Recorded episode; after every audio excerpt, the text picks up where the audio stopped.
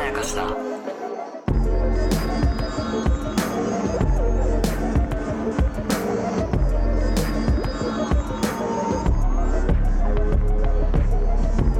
大島康之です。高野湊です無。限まやかしとは映画、ドラマや漫画や小説などのフィクション、すなわちまやかしを無限に貪り続けている私たち二人が、それらの感想や考察を述べていくラジオでございます。もうしえー、不適切にも程があるというドラマが始まりました始まりました工藤官九郎さんの民放連ドラ3年ぶりですね。 !3 年ぶりですか3年ぶりでございます。1話が終わったんですけれども、我々が取り扱うということは、どうでしたかかけねなしに面白かっ最高ですた。ね。面白い面白い。いや面白いって感じー、よかった。よもうゲラゲラ笑った。かったね。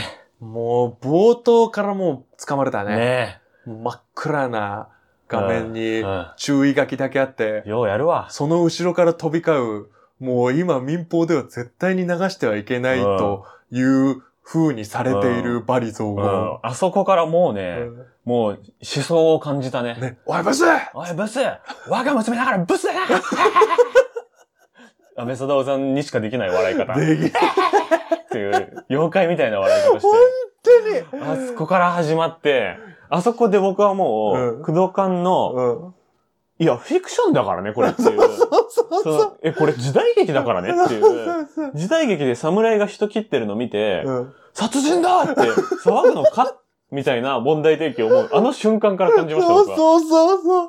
気持ちよかった、あれ。よいよいよいよ。いいよね。そこはだから昔のブス呼ばわりとかが良かったってことを言いたいわけじゃなくて、違うのよ。昔の映像を見て、うん。なんで今の感覚で断罪するんだっていう問題ですよそねう。そうそうそうそでそれは昔の表現で意図があってしてる表現を、うん今の感覚で断罪することのアンフェアさう。うん。みたいなことをもう最初の1秒からやってくるんだそうよ。そうそう。しかも2回やってくるって2いうね、回やるのがいいんだよ。意味わかんないタイミングでもう1回入れてくる。そうそうだって、ラストで入れんならまだしもそうマジでなんか思い出したかのよう にさ、中盤あたりでさ、そう。あれも、なんかその、クドカンさんの声で再生するっていうか、あいい一応言っときますけどね、あの、もう一回言っときますけ どね、みたいな感じで、あの、漫画のコマのペラってめくって、漫画の、漫画家先生が、あうんの、鳥山明先生のガスマスクみたいな感じうんあでそう、ペラってめくって出てきあ出て、てクドきカンが喋ってるみたいなあ感感じじ、ね。感じ。そうそうそう。ようやるわわかるわかる、本当に。うあれよかったん。よかったです。ね。あ、ごめんなさい。 ごめんなさい。TBS 再生しちゃった。TBS 再生しちゃ った。そうやっでぱあのね TBS さん素晴らしいですね。素晴らしいですよ本当でにもこれを今出すっていうの黄が。金の夫人ですからね。そうプロかデ。ューサーさんも、えー磯山さん。そうか。で、あの、監督も金子さんというですね、要はずっとやってきた。工藤館 TBS チームのもう最強の夫人で、いやー、やっぱ。 20年ずっとこれでやってますからね。そんなにそうそうそうそう。そうなで、ん工だ。藤館のここまでに至るまでの歴史っていうのは、この前のね、回そうで、だね僕は工藤館の20分間喋ってますから、うんこれを機に高野さんも工藤館をぜひ見てほしいんですけれどいも。やー、そうですね。ドラマを、駆動館ドラマを全然見てなかったってえこと好きだったでしょいや、好きって言ったのに、俺ちょっとあの好きという記憶。あ、これもね、うん。これめっちゃ好き。は超面白かった。い。でしょ、なんだろういや、ねよ。かったよ。なんかまたさ、うんなんか、ザックバランにこう全体の、今回1本目だからさ、はいはいはい全体の印象で言うとさ、はいはあの、予告かうらん。想像したうん。 2、3ひねりしてきたね。そうなんだよね。ちょっと予告だけ見るとさ、あなんかこう、昭和のう、ん。うん。なんかこダメ親父う、が。ダメ親父が、コンプラアウト親父が、そうそうそうタイそムう。スリップして、うん、令和の息苦しい時代に風穴を開けるみたいなそうそうそうそ感じでしたけど。う。正直全然見たいと思わないもうん。ん。え、じゃあいいよって思ってましうたよん。ね。じゃあいいよだよ、むしろ。ね。でも見たら、うん。そういう話じゃないじゃんっそてうい。いうう話じゃなかったうよん。。しかもそういう話じゃないっていうのは、ま古代広告っていう意味じゃなくて、あうん。うん。これ一個じゃんみたいな。そう、賠償広告でしたかそうら。そう、ワイ小国、もっと言うことあるよ、いっぱいみたいこな。れってね、なんか前もやったけど、その、うんいいドラマを序盤に見抜く法則だと思うんですようんうね。んあうの、広告が賠償広告だったパターン。ん。いいね。そうだよこれね。 1話で結構わかるから。そうだね。逆のパターン言ってるね。あの、予告で完結してたらちょっとあんまりっていう。そうそうそう。でも見なくていいんじゃねえじゃなくて予告予告以上のね、本当に予告で知らないこといっぱい行われ。いってぱい行われたよ。うん、すごかったね。すごいっすよね。うんだからその、やっぱすごいなと思うのが、うんやっぱりこう、令和のうんそのダメ親父、んあ、違う、あの、昭和のダメ親父、うんうん1986年、まあ、工藤官さんが中学生の時のタイミングなのうんうで、んうん工藤官さん的には、こんな時代だったっていう、こう、記憶が、あビビッドに刷り込まれてる年代なんですよ。なるほほどね。結構肌感覚が。肌感覚がある。がだか、ら、俺は、あの、これ間違ってる部分もあると思うんですよ。あーあー、な全る然ほどね。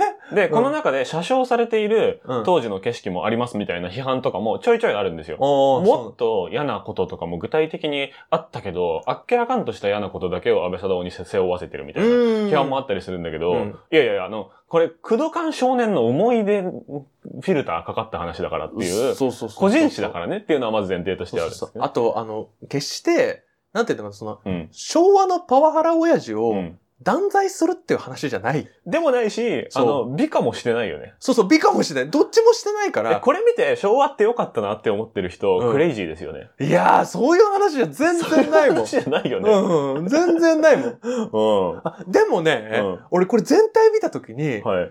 それうもちょっと入れるっていうのがうんさすがだなって思った。ん。例えばそれは、えっと、昭和を良くすじゃなくて、うん。令和から見て、うん。昭和を羨ましいと思うっていう、あの、視点っうん。ていうのも入ったのが、うん今後の楽しみポイントでもある。それどこで感じましたえ、だからやっぱ、その、うんやっぱ、テレビでおっぱいが見たいんだっていうのとかあさ、あ、でもおかしくない俺その感覚わかんないんだいけや、ど。俺わかるよ嘘いや、あれなだんってか、検索すれば見れるじゃん。だっいや、て。違うんだよ、そのテレビでっていう感じがさ。そうなんだい。や、まあやでっも、違ぱ 昭和親父ですね。あのう、ちょっと待って待って。いや、昭和に置いてきたじゃない し、違俺吉田洋チームなんで。うんで、昭和を見てきたから思うんじゃないし、うん昔を懐かしんでとかじゃなくて、うん。ただ単に、その要は、懐かしむっていうよりうも、んあの、両方やるっていうか、そうね。うん、多分、まだ、うん。令和から見た昭和っていう視点は、うんあの、一話の段階では結構批判寄りだったと思うんだよね。そうだね。こんなの信じられないっていううんうん吉田洋さんの、教室でタバコ吸ってるとこ教師でタバコ吸ってるとか、もう最高もう本当に、もうギャグなのよ、もう。 一番後ろの席でタバコ吸ってる。そうそうやばいよ な。あれさ、本当かどうか知らないよ本。当かどうか知らないけど、うんでも、工藤館にはこう見えてたんだ から。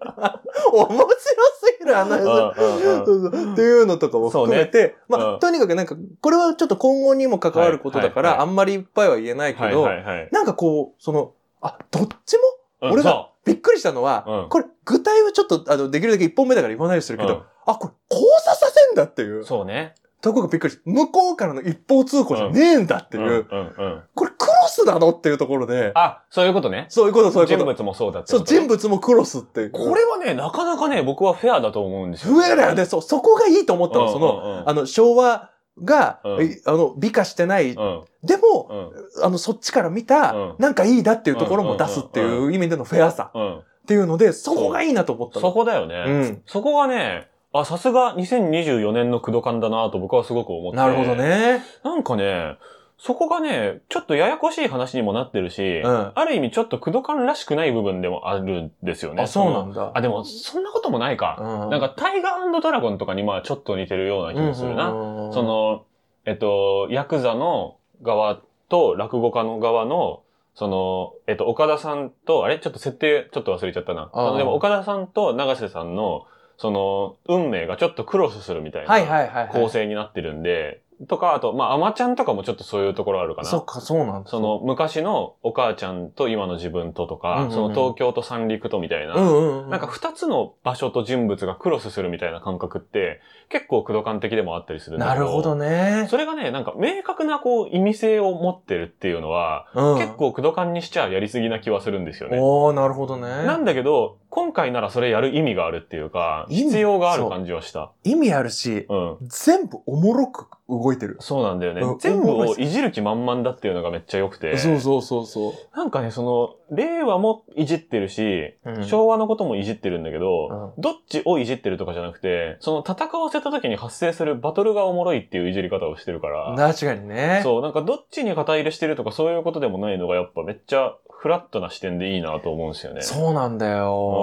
それがおも、なんか、本当見てて、うん。心地いいというか。ね僕は今回のコメディシーンの中で、まあ全部コメディシーンなんだけうど、んあ、コメディシーンとミュージカルシーンで構成されてるんですけど、うんミュージカルシーン最高だったね。素晴らしいよねう。ん。やっぱね、そのつかみのコメディシーンがやっぱ最高で、うん。バスの中ね、うんやばくないやばい。すすごくよくできてるよすね。ごくよくできてる、本当に。一番後ろに座って、うんタバコ吸ってる安倍貞夫さんが、まあ最初一人でいるんですよねそ。うそうそう。で、このバスがタイムマシン的なものになってるっぽいから、うん、最初一人なんだけれどうんうもん、そこにスカート短い令和の女子高校生が乗ってきて、で、ワイヤレスイヤホンうんしてる。と。お姉ちゃん、耳からうどん垂れてますよ。意味わかんねええ。え、わかる。悲鳴こいつみたいなえ、こいつ。空気にな って、で、そこからドヤドヤいろんな人たちが乗ってきて、そうで、で、おじいちゃんが、そう。おい、タバコやめろそう副流やんそうそう、受動喫中道煙喫煙そうそう、あれさ、あれを、副流これ何あれを聞いた言うこのとないがさこ、とが。おじいちゃんってのが面白いんだよそう、ね。昔タバコ吸ってた世代の人なんだよ。 そうそうそうそう、その時を知ってるはずなのそにう、、変化してるっていそうう。そうそうその時の感覚のことはもう忘れて、そう、もうアップデート完了したおじいが、そうそうアそ、ップデートししてない人を叱ってるっていうのがめちゃくちゃ面白いうめですちね。ゃくちゃ面白い。でおじいちゃんやめて刃物持ってるかもしれないからっていう。そうそう。あ、刃物持ってるかもしれないレベルのうん危険物になってるんだ、タバコってっていう。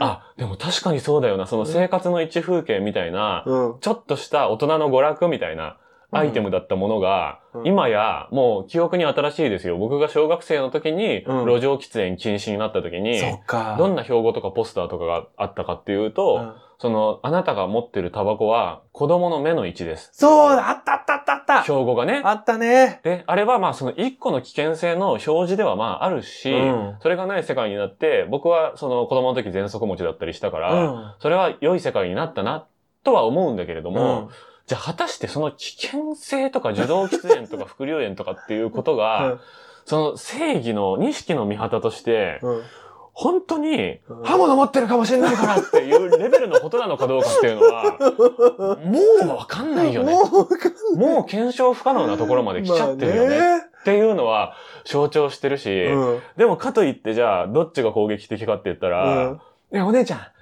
ん、いや、パンツ見えそうな格好して、痴漢されても文句言えないからね。って言って、もう痴漢されたぐらいのリアクションをするわけですよ。そこでもう痴漢なんだよ。もうその行為自体が痴漢ですよっていそううそうそうそう。えそんなやばいこと言ったみたいな。いや、もう両方が両方を断罪する構図になってるっていうのが、このバスの車内っていう、そうだね。半分公共空間だけど、うん安倍貞夫さんは公共空間だとあんま思ってない。うんうんうん。公共というものの認識が、この3、40年間でいかに変化したかっていうことを示す、ねえめちゃくちゃ名シーンだと思いましたあね。れ面白かったね。すごいよ、あれ。全く無駄なセリフがない。無駄なセリフないね。もう本当に、やっぱ価値観というのはこういうことだという。すごいわ。ずうんるそれをね、やっぱね、笑いに昇華するからさ、すごいよね。だかタイらムスリップ描写で、ういやもう最高、過去最高のタイムスリップ描写。もうまたね、あの、コメディとしてもね、よくできてる。もう、うん、本当一そ級での、す。そう、その間の取り方とか、うん。あのやりとりとテンポ感とか、うんもうキラキラ笑っちゃった。安倍さんやっぱやばいよね。やばい。なんかさ、ほいや、すごい、ほんとすごいんだような。んうんうんその、あの、一人でさ、娘の河合由美さんがさ、寝た、うん寝たな、寝たな、おやすみ、とか言って、ようんし、寝た、寝た、寝た、みたいな感じでさ、その、エッチなビデオをさ、うん一人で見ようとしてる時の演技、うんあんなベタなコメディ演技、今誰やっても似合わないですよね。その、あの人にしか許され ないよね。妖怪なんだよな、もう。すごいよすごいなパワフルだよ。パワフルだしう、んそしてね、やっぱミュージカルですよ。ミュージカル。さすが。天才。っ天才。ていうかもう、あれをね、うん。成立させるのすごい。うん、やりたかったんだろうな。やりたかったんだろうな。どっかでやろうと思って温めてたんだろうなってぐらいの。うん本当だよ。決まってましたね。本当に。これからまたそういう人たちを毎回出してほしいもいや、そうなんだよん。ね。予告でチラッと見えたもんね。そうまた違う人がやってるの。そううん第2話でもミュージカル俳優の人が、うんもう名前キャスティングされてましたからね。そうそうそうそうそうそうそやってくんだよ。う。やっていくんだよ。あれ面白かったなんか、さ、そのミュージカルという文化そのものにもさ、うんその敬意を払いつつさ、うんやっぱさ、5%いじってるじゃないですか。いじってる。その急に歌い出すおもろさとうか、んうんうん。一旦、ふんちゃん、みたいになって、あ話し合いましょうってまだ歌うんかいみたいな。そうそうそうそう。その、意外とまだ続くなーみたいな。うんうん、そのミュージカルあるあるみたいなうのも、そのミュージカルの内部者じゃないからこその外部的視点でいじってるっていんうので言うと、、やっぱり全部のものを外部的視点でいじってるんですよね。なるほどね。 せこい。悪い。もう、徹いやー底してもうコメディアンのもうすべてをかけてる。もう全部を敵に回そうという気合を感じます よ。すごいよね。だってもう昔のたけしさんですよ、やってること。なるほうど。ん。だってもうメタ視点まで入れるんだからさ、うんそりゃすごいよね。すごいわ。もうそのあの、か、型破りの、うん。あの、なんていうの、型破りのうん。幕の内弁当なのよ。そうそうそうそう。もう型破りは、一個ならわかるよそ。もうなんか全部やろうとしてるんだもん。そその、こうさ、例えばその、こう、注意書き大喜利みたいなところははさ、いはいはいはいはいもうさ、メメタじゃん。う。はい。メタってところからさ、今度またさ、ミュージカルっていうさ、そのさ、あの、その、第三の視点というかさ、んで、とこ言ってることはめっちゃ真面目っていうね。そう、めっちゃ真面目なのよ。そのロマンチックなことを一つも言わないで、うん話し合いましょうっていう。そう。話し合いましょうを歌ってるっていう。そう。話し合えよ、じゃあってそいううそう、話し合いましょ う。話し合う勇気ねえんじゃねえかよ、お前らっていう。っていうのも全部いじってんだよな。そうなんだ。しかも、あれ、ああいうのさ、あの、大抵、新章風景でうん。やるのよ。あ、そう。本当は歌ってないけど、うんっていうね。それがうん映像でうんミュージカルとかやる、うんよくある逃げ道なんだけど、うんうんうんいや、実続きなんかいってそいうう。。この世界でも歌ってるんですよね。そう。だから、まあ、話して無駄なら、歌っても無駄ですよね。とか、もうそれさらっということじゃん。バカにしてるわ 馬鹿にしきって。ー。ですもごいよ。さ、俺、うんちょっとその、全体のこと、まあ、ネタバレでもないんだけど、はいはいはい。俺この作品がね、はい。あの、なんて誠実なうん。多様性の物語なんだって思ったのは、はいはあの最後のところで、うん話し合いましょうって言って、うん。で歌でさ、うん話し合ったという履歴は残るっていう。あれすごいセリフだよね。あれすいごいセリフじセリゃフんっ。ていうか、リリック歌詞。うん。ね、で、その後にさ、みんなね、あのこう、それぞれに主張があったじゃん。うん。例えば、あなたはパワハラです。、はいい。や、そんなつもりありません。はいこうしてました、はい。で、されたと思ってた人は実はこうでしたとか、うんうんうんそれはこうなんじゃないっていうのがうんうん昭和の目線から来たりしたじゃん。うんあれさ、一人も心変わりしてないんだよ。ああ、確かにな。そこが俺本当の多様性を描いてると思ったの。なるほどね。こういうのって、はあ。お互いにうん。の価値観を知って、うん。相互理解による歩み寄りっていうのが大抵のパターンなんうだんよ。うんうん。でも俺は、そういうのって一歩間違うと、うん。ただの痛み分けじゃんって思っちゃうの。とか、そのちょっと圧が強い方が勝っちゃうとか。そうそうそうそう。ちょっとそのよりかわいそうで同情を集めた方が勝っちゃうとかね。そうそうそうそうそう。いう結局パワーゲームになっちゃうっていうのが、まあ話し合いの落としどころではやっぱあるあるですようん。ねで。しょうんっ。て思うから、俺はなんかあんまりそういうのって危ないよな。結局どっちかの価値観うが、んうんあの素晴らしいだったり、うんうんどっちかがどっちかを許してあげるみたいな構図になりがちだよなって思ったんだけど、あれ、話し合った結果、うん。誰も譲歩してないし、確かに話し合ってるだけなんだよそう、な。話し合ってるだけなのよ。うんうん話し合った結果、うんうんそれぞれの気持ちと真相が分かっただけで、うん知っただけっていうね。知っただけなうの。んうん。で、知った上で、うん別にその、なんていうのかな、あの、話し合った上で、分かり合わなくてもいいみたいなのも歌詞の中にあったじゃない。うんうんうんうんだから、それをやってんのよ。うんうんうん。あれうんそれぞれに、うんうん。それぞれの主張があり、うんうんそれぞれのわがままがあって、うんそれをうんうん一部隠してうて、んうん言ってなかっただけっうん。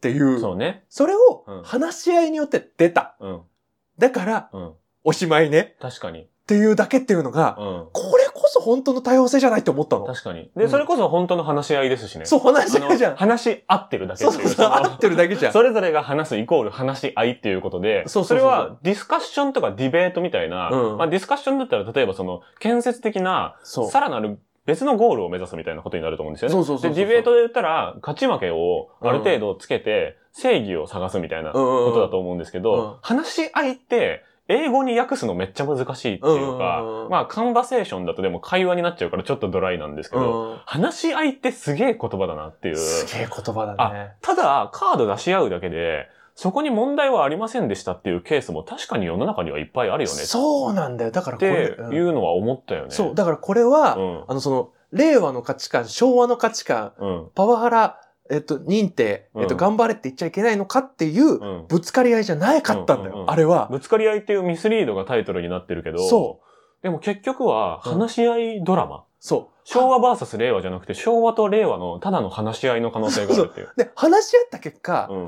ただ問題なかったっうん。ていうう、んただちょっとうん人間らしういん心の、なんかちょっと横島な気持ちだったそうり、ね。あの、ちょっと言えないっていう気持ちだったり、っていうのがあった。うん。で、ちょっと真面目にねうん、こうそれが葬式とうんあか、の、ソーシーキーの振り付けだけやるおじさんがいるんだよ。そうそうそうそうそう三角の。組織とか、組織のために、うん。ちょっとあの、こう、頭固くならざるを得ないとか、うん、人間として当たり前の、うん、うんちょっとした、うんその、こう、なんか、ズレとか、うんうんあの、過ちにもならないやつね。ちょっと会話が足りなかっただけっていう結論ですからね。そうあなんだよ。それすごいと思ったの、こそこで、れ。話し合ってなかったらう、その、磯村隼人さんが演じてる、秋津くんっていうキャラクターは、その、原稿とか首とかになってた可能性があるわけですからね。そうなんですよ。恐ろしいい話ですよ、それはね恐ろし。あいる意味ね話。なんだよ。で、それは僕は令和の息苦しさとかではないっていう話を、ちょっと2本目でしようかなとし思うんよですう。けど。その話にしましょう。なんかそこはやっぱすごい、あと、あれだ、その、小川一郎がさ、うんうん、安倍貞夫さんがさ、うんうん。いや、でも俺は結婚して幸せだったけどね、それも言っちゃいけないのって言ってましたけ言ってどた、。それを言っちゃいけないとは誰も言ってないんですよね。そう言ってない。いやいや、あなたが結婚が幸せだったのは別にそれでいいし、うんうんうんでも、結婚が幸せの全てだっていう言い方を若い人たちに、なんか圧として押し付けるのはやめてほしいって言うっんてるだけで、そあそこもまだ話し合いが足りないポイントなだけなんですよね。う。だからね、多分だけど、うんあの場にいる人たちって、うん。特に謝ってないはずなんだ よ検証したいな、それ。そう、うん、多分ね、そうなんだよ。確かに、そうだね、とか、うん分かった、分かり合えたね、とそうか、言は言ってるかもしれないけど、うん。確かに、でも多分ね、そこも言ってないんだよ。そっか。それぞれの主張が全部揃った結果、ああれこれって、全員いる状態であ。う、んうん。出存し合った在、そう、出し合った状態で、カード出し合っただけ。これ別に全部のカードあってよくないみたいな。うんうんダブりなくないみたいうんな。うんうんあうん。の、バッティングとかしてなくないみたいな。うんうんルうんうーんル違反なくないっうんうんていうのうが、ん。あれの結論だと思って七。並べやってるだけみたいな。あ、そうそう。うそう。それが、んなんて、本当の多様性を書こうとしてる、うん。あの、誠実さと、そうね。心意気を感じたの。ああ、それはすごいわ。確かにそううだわ。ん。俺、それがすごいと思った。それが、なんかその、それがフレッシュな部分もあるうし、ん。